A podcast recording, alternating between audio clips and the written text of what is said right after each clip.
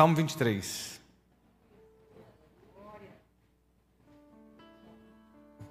Salmo 23, verso 1.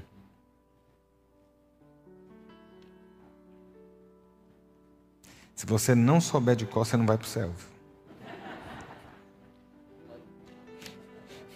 Até alguém pensando o que é o Salmo 23, né? Já botaram ali, né?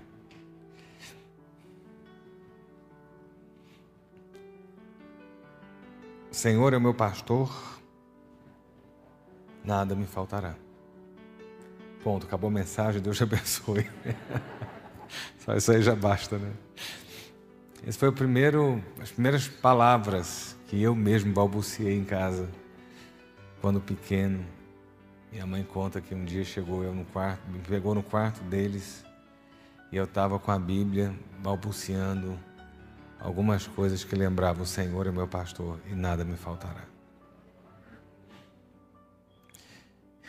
E eu quero falar com você hoje e te avisar que nada vai faltar no fim da história. Quando você terminar a sua jornada e olhar para trás, você vai olhar e entender que nada te faltou. Sabe por quê? Porque ao longo da caminhada, a minha graça te basta. A graça tem te sustentado até aqui. Muitas vezes você não entende o porquê das lutas, você não entende o porquê das perdas, você não entende o porquê da moenda, mas eu quero dizer a você: você está aqui e você não entende que você é mais forte do que você imagina. Ai, eu estou passando uma luta tão grande. Você não está passando, minha irmã? É porque tu, ganha, tu aguenta. A Bíblia fala que Deus, Ele sabe a medida da nossa aprovação. Sabia disso? Tem um limite. Ele não vai além, Ele não permite que se vá além. Né? Então, se você está de pé, mesmo chorando, mesmo gemendo, é porque você está caminhando na graça e com a força do Senhor. Você é mais forte do que você imagina. Diga o fraco, eu sou forte. Entendeu? Mas é engraçado que a gente fala todas essas coisas e muitas vezes nós nos deparamos com as situações, com a vida real, né? Porque parece que quando a gente entra dentro da igreja, a gente entra assim dentro de uma bolha, dentro de uma nuvem, né? E que ela está totalmente fora, que distante da vida lá fora dos nossos problemas. É como se a gente entrasse naquela porta ali e fosse um portal para um outro momento, como se a gente estivesse entrando, né? Assim, e, e, lá fora é outra realidade, aqui, aqui dentro é uma totalmente diferente.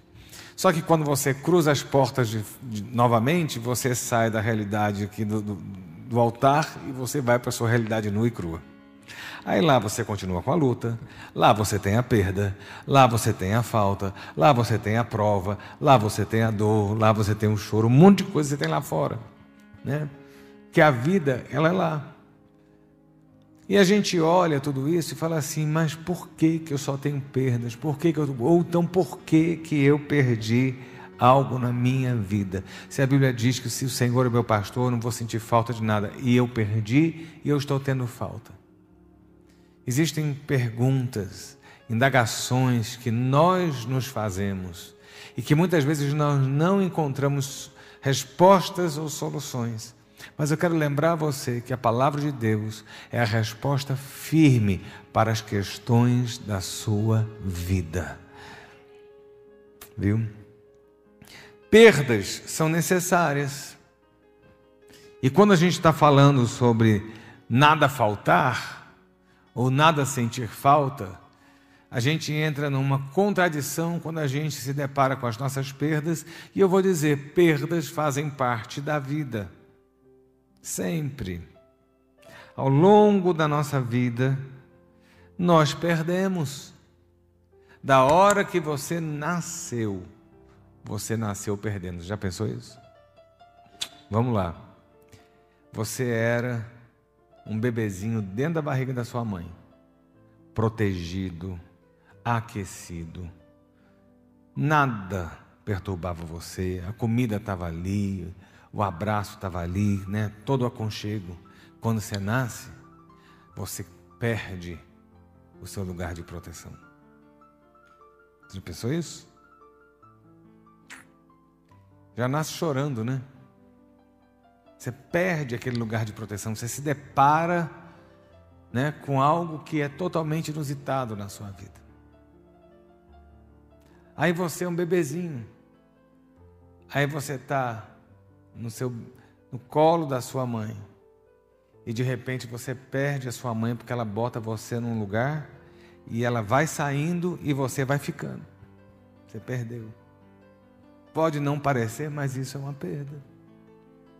Dentro daquela percepção miúda da criança, é uma perda.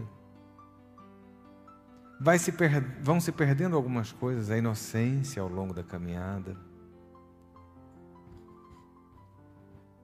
A gente perde pessoas, a gente perde amigos, a gente perde cabelo, colágeno. Entendeu? Aí você olha e fala assim: perdas. Como é que Deus, como é que Jesus, como é que Deus pode ser o meu pastor e eu não ter falta de nada e eu estar perdendo? A gente perde um bom negócio, às vezes, a gente perde um trabalho, a gente perde um casamento. Não é assim? E eu quero te lembrar o seguinte: no mundo tereis perdas. Ricardo 1,3. A gente tem. A gente tem, isso faz parte. E perder faz parte da nossa vida. A gente sempre, quando caminha, você está deixando para trás alguma coisa. Não são só marcas, não. Você está deixando a sua história, você está deixando momentos, né? O tempo que passou está lá, as histórias, as relações, elas vão, sabe? Você vai caminhando e algo vai ficando para trás, né? Mas eu quero dizer a você que as perdas não podem definir a sua vida. Né? Você não pode definir o seu, o, seu, o seu histórico de vida pelas perdas que você tem. Porque como a perda dói, como ela faz você chorar, como ela marca, muitas vezes deixa cicatriz, a gente tende a levar elas ao longo da nossa história.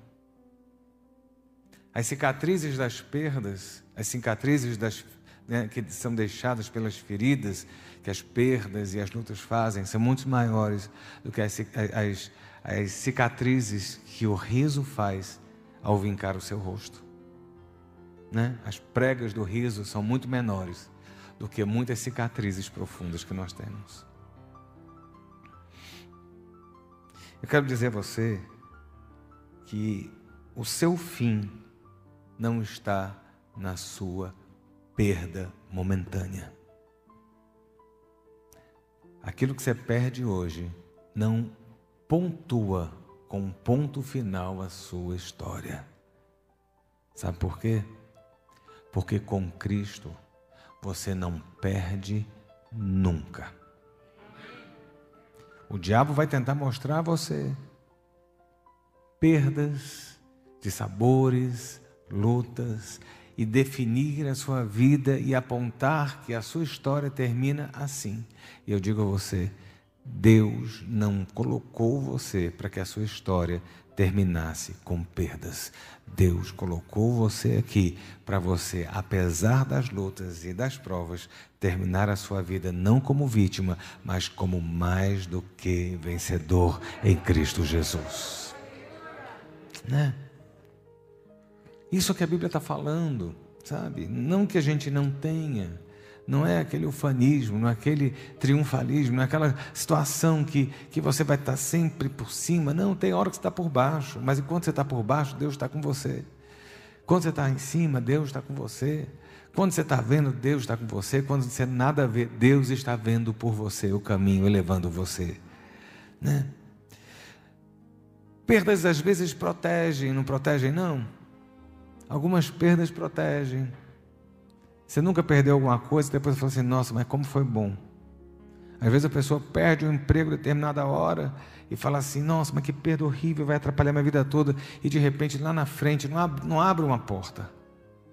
Abre porta, janela, alçapão, abre tudo na sua vida e fala: se você não tivesse perdido aqui, você não teria entrado numa porta nova. E às vezes Deus está simplesmente permitindo uma perda momentânea, porque essa perda vai proteger você e lhe dá uma, uma possibilidade de, de coisas maiores. Agora eu vou lhe dizer uma coisa: encontros com Deus, guarde isso, muitas vezes geram perdas.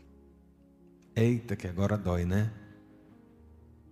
Encontros com Deus muitas vezes geram perdas.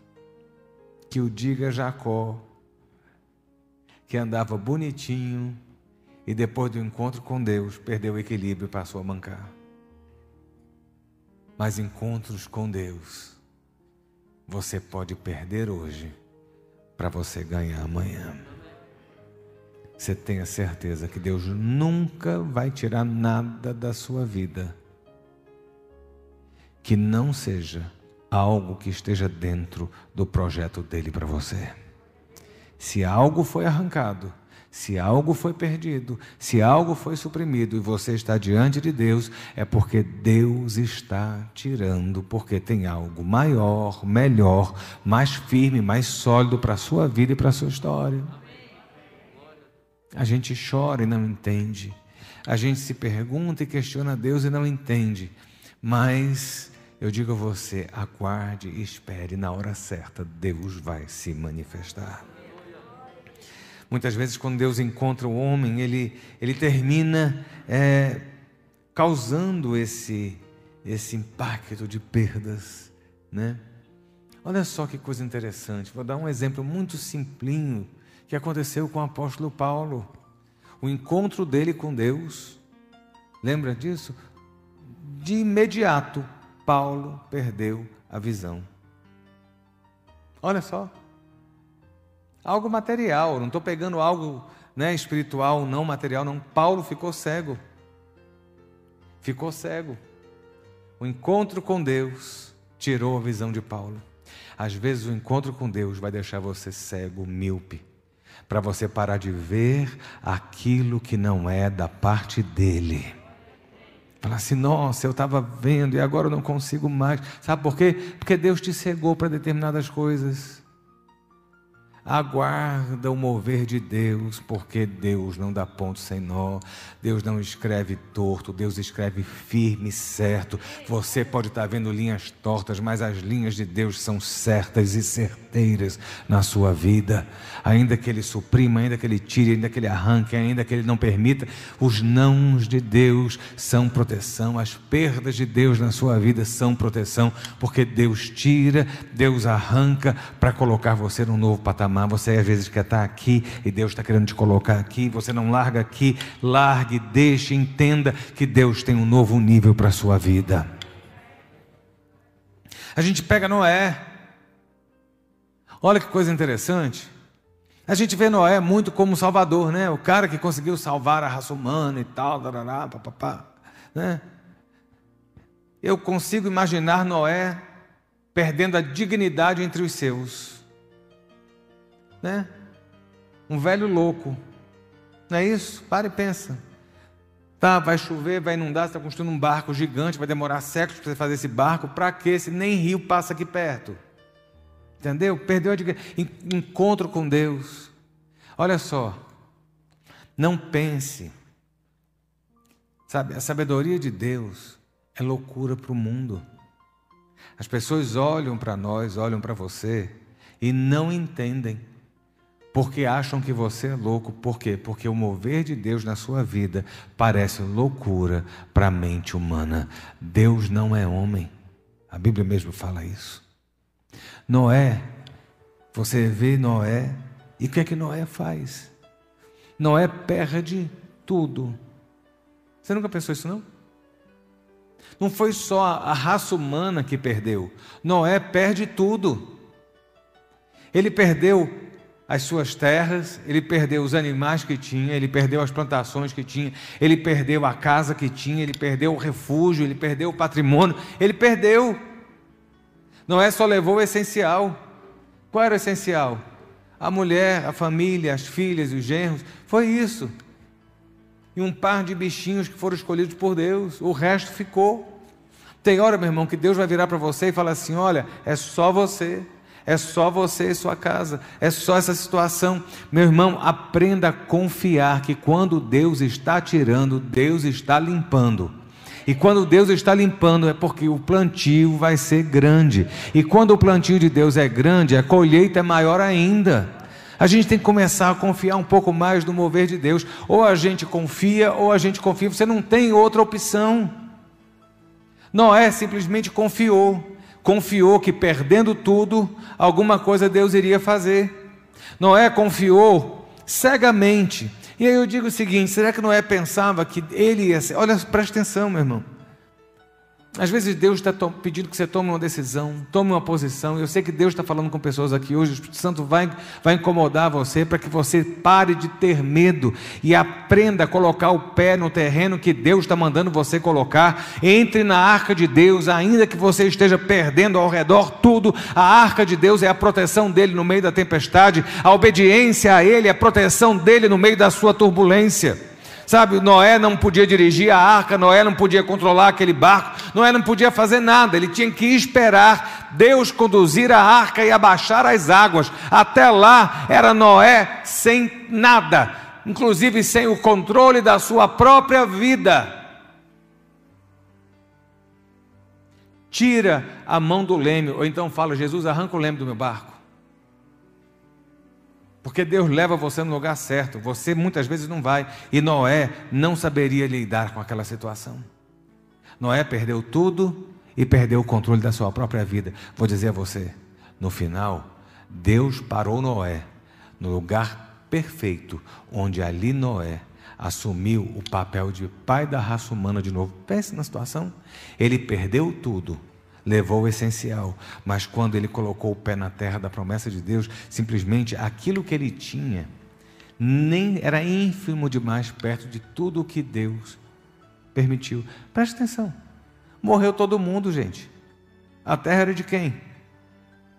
Você está entendendo? Você já pensou isso? Eu estava meditando nessa palavra, eu falei assim, gente, o cara perdeu, perdeu tudo, e de repente ele não ganha eu quero que você entenda nessa noite, quando, fala, quando a palavra assim, o meu pastor e nada me faltará, não vai faltar a abundância de Deus na sua vida. Deus não restituiu a Noé o que Noé perdeu. E eu vou dizer a você: Deus não restitui a você o que você perdeu. Deus deu muito mais do que Noé alguma vez na vida dele pudesse ter imaginado receber.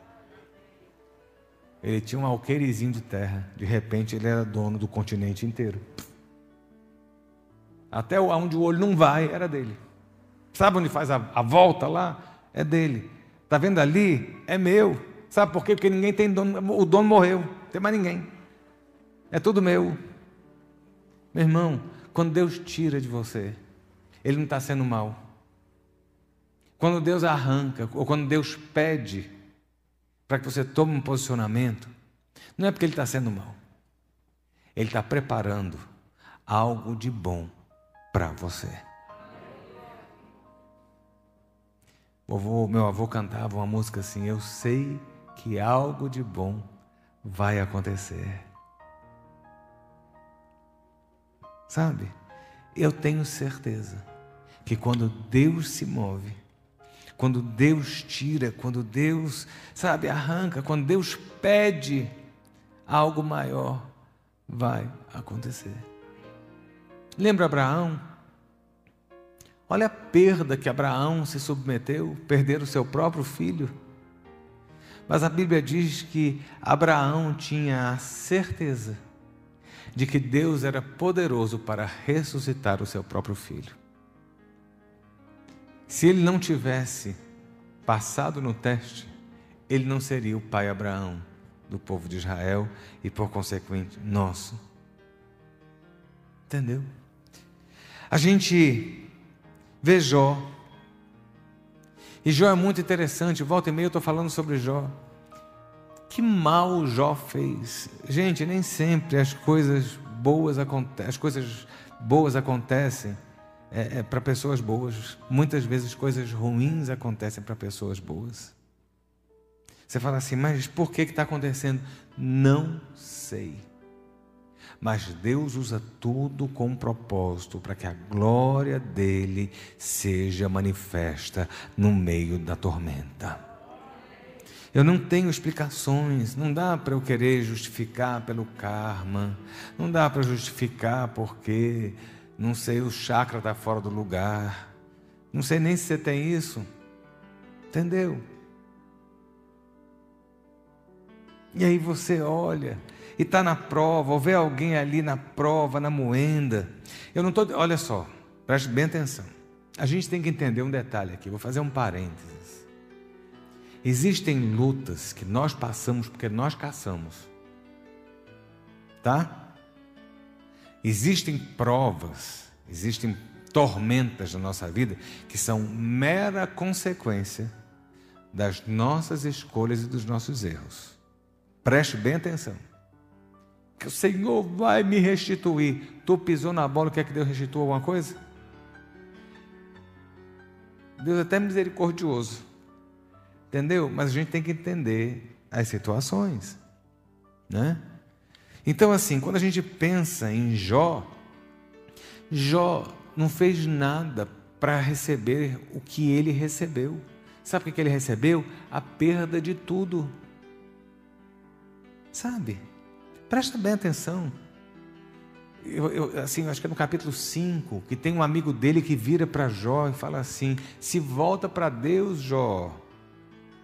Você imaginou você na prova? Você não sabe o que você está passando, sua vida é consagrada, você está, sabe, buscando Deus, e ainda vem alguém falar assim: se volta para Deus porque você está distante, julgando você. É, é, é assim, é, é, meter a mão na ferida assim e abrir o machucado. Né? E eu imagino Jó, sabe? Sabe qual é. Qual, qual, olha, dentro dos altos e baixos que Jó tem, porque Jó tem vários, porque eu tenho, você tem nas nossas lutas. Quando a gente passa pela prova, não vou dizer a você que, que eu nunca fi, que eu fique sempre sereno. Não tem dia que você está, sabe, assim, alucinado e fala assim, mas por que tal coisa? Mas Jó, ele tinha alguns posicionamentos que pontuaram a vida dele. E quando as coisas pareciam cada vez piores e os seus amigos o acusavam e questionavam por que, que você não está, você perdeu tudo. Sabe? Você perdeu tudo. Aí você pergunta: como é que o Senhor é meu pastor, nada me falta, se eu não tenho saúde, se eu não tenho dinheiro, se eu perdi isso, se eu perdi aquilo? Jó simplesmente vira e fala assim: Eu sei que o meu redentor vive e que por fim se levantará na terra a meu favor.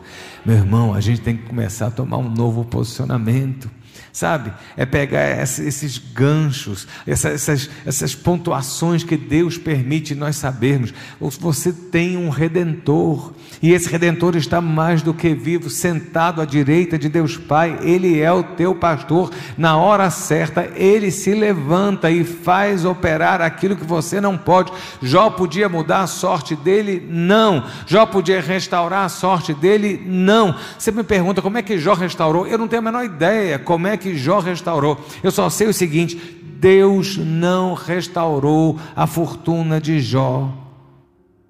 Deus deu muito mais do que Jó teve na primeira etapa de vida. A sua luta não pode definir o seu final. A sua perda de hoje não define a sua história e nem dá o ponto final da sua vida. A sua perda de hoje é um momento entre a promessa de Deus e o cumprimento dessa promessa. É entre o momento da profecia e o momento do seu destino. Você pode estar hoje na perda, você pode estar hoje na prova, mas isso não anula aquilo que Deus falou lá atrás e nem impede o, o cumprimento da promessa de Deus no seu futuro. Jó podia chegar e falar assim: realmente não dá mais, e ali ele encerrar a carreira. Não, ele disse: Olha, eu tenho promessa e eu sei que o meu redentor vive, e na hora certa eu saio do saco e cinza, eu paro de me coçar com caco de telha, na hora certa a minha saúde volta, na hora certa o milagre acontece. Meu irmão, o seu momento de perda, ele nada mais é do que um ponto em toda a história. Lembre-se, há uma promessa e há o cumprimento dessa promessa. Esse ponto aqui de perda, ele não impede o mover nem o agir de Deus na sua vida. O diabo vai tentar mostrar isso, mas saiba, existe a promessa de Deus que não falha sobre você. Sabe? É fácil? Não. Olha, Jó, teve seus altos e baixos, mas no final, no final, que coisa tremenda. Foram mais filhos, a fortuna foi maior. Como é que vai ser o seu final? Seu final vai ser lindo. Vai causar inveja. As pessoas vão olhar e falar assim: não acredito. Sabe? Você vai aproveitar muito sua vida, meu irmão. Você vai curtir muito o tempo que Deus tem para você. Você vai usufruir cada promessa você vai se alimentar do mel e do leite que emana na terra. Espera, espera, espera, né? Jó perdeu. E o que ele recebeu nessa perda, ele jamais imaginou reconquistar muito mais na quantidade. Uh -uh. Medida de Deus é sacudida, recalcada e transbordante. Transborda, filho, transborda. Você pode estar acostumado a viver aqui, ó, mas com Deus transborda, transborda, transborda, transborda. Quanto mais vem, mais vai. Sabe, é igual pipoca quando está lá e o negócio vai fazendo, vai aumentando. É um pouquinho de milho que enche uma panela. Sabe? Você pega uma outra turma que teve uma perda muito grande. Sadraque, Mesaque e Abdenego. Três jovens que resolveram tomar um posicionamento diante de Deus. E é isso que é estranho. Né? Eles tomaram uma atitude para se manter firme diante de Deus. Eles tomaram uma atitude que, nós olhando, nós vemos que essa atitude foi a atitude correta, foi a atitude certeira, foi atitude digna de um servo do Deus Altíssimo.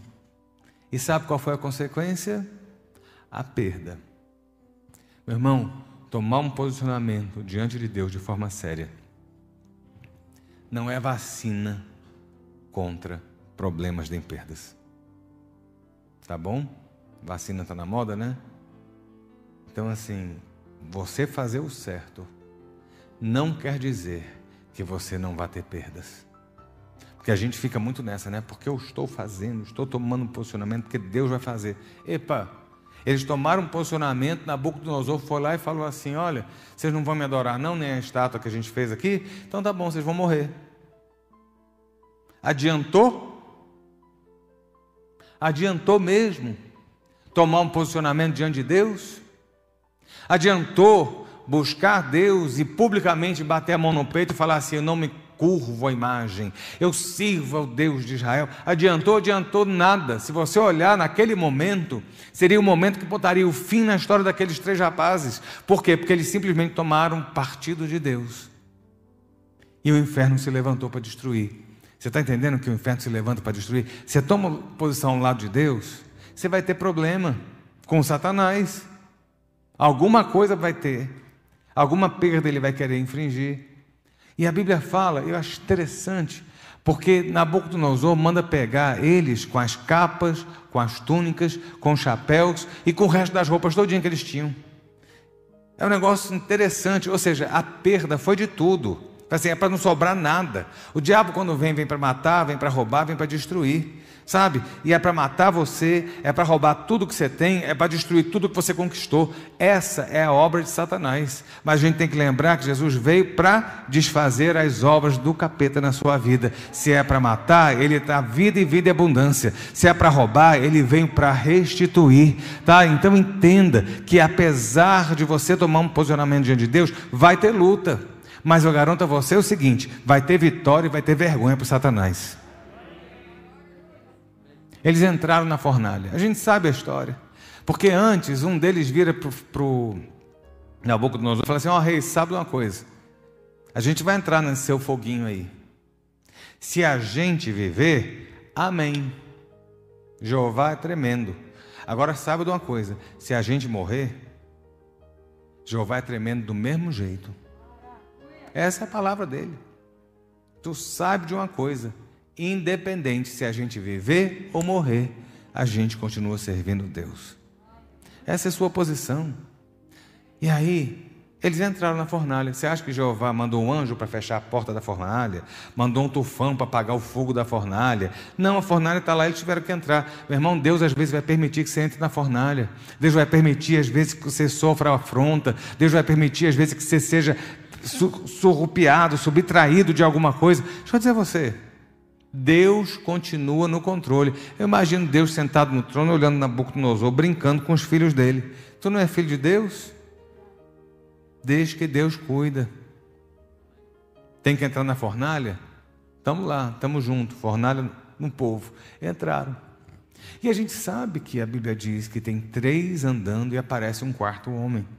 E Nabucodonosor olha e fala assim: Olha, e os sátrapas olham, os governadores que estavam ali, as autoridades olham aquela cena de horror e falam: Nós não botamos três, como é que tem um quarto que é semelhante ao filho dos deuses? Aí Nabucodonosor grita e fala assim: Ei, Sadraque, Mesaque e saiam daí. E eles saíram. Eles saíram. E meu irmão, eu já estou concluindo a palavra. E isso para mim foi uma coisa interessante quando eu estava vendo isso. Olha só, eles saíram e a Bíblia diz que as roupas não queimaram, os cabelos não queimaram, não tinha nem cheiro de churrasco, nem de galinha defumada. Já viu quando você vai tirar a pena de galinha? Quando você queima o braço na chama do fogão, fica aquela carniça. Entendeu? Nem isso tinha. Mas que eles saíram e eles perderam um negócio sim. E eu falei, gente, não é que eles perderam? Eles perderam as cordas que prendiam as suas vidas. Olha, a gente às vezes não entende porque Deus permite a gente entrar na fornalha. Porque existem algumas coisas que botaram em nós que não nos pertencem, algumas situações que nos prendem e não nos deixam caminhar, algumas situações, ou pessoas, ou relacionamentos que são impeditivos do nosso caminhar livremente. E Deus permite que a gente entre dentro da fornalha para que Ele possa arrancar das nossas vidas e queimar aquilo que é palha e que não faz parte do projeto dele dele na sua vida. Então deixa Deus queimar cordinha. Hoje tem cordinha para ser queimada, viu? Hoje tem pensamento que está prendendo sua vida, sabe? É a cordinha. Você está às vezes na prova, tem cordinha para ser queimada, sabe? Tem relacionamento para ser queimado que está prendendo você. Tem história que precisa ser queimada que está prendendo você. Deixa Deus usar a fornalha do Nabucodonosor para libertar você. Viu? E eles saíram com tudo o que eles entraram. Meu irmão, quem teve aparentes momentos de perda quando optou por Deus, o fim não foi de restituição. Filipenses 4 Filipenses 4,19 diz assim: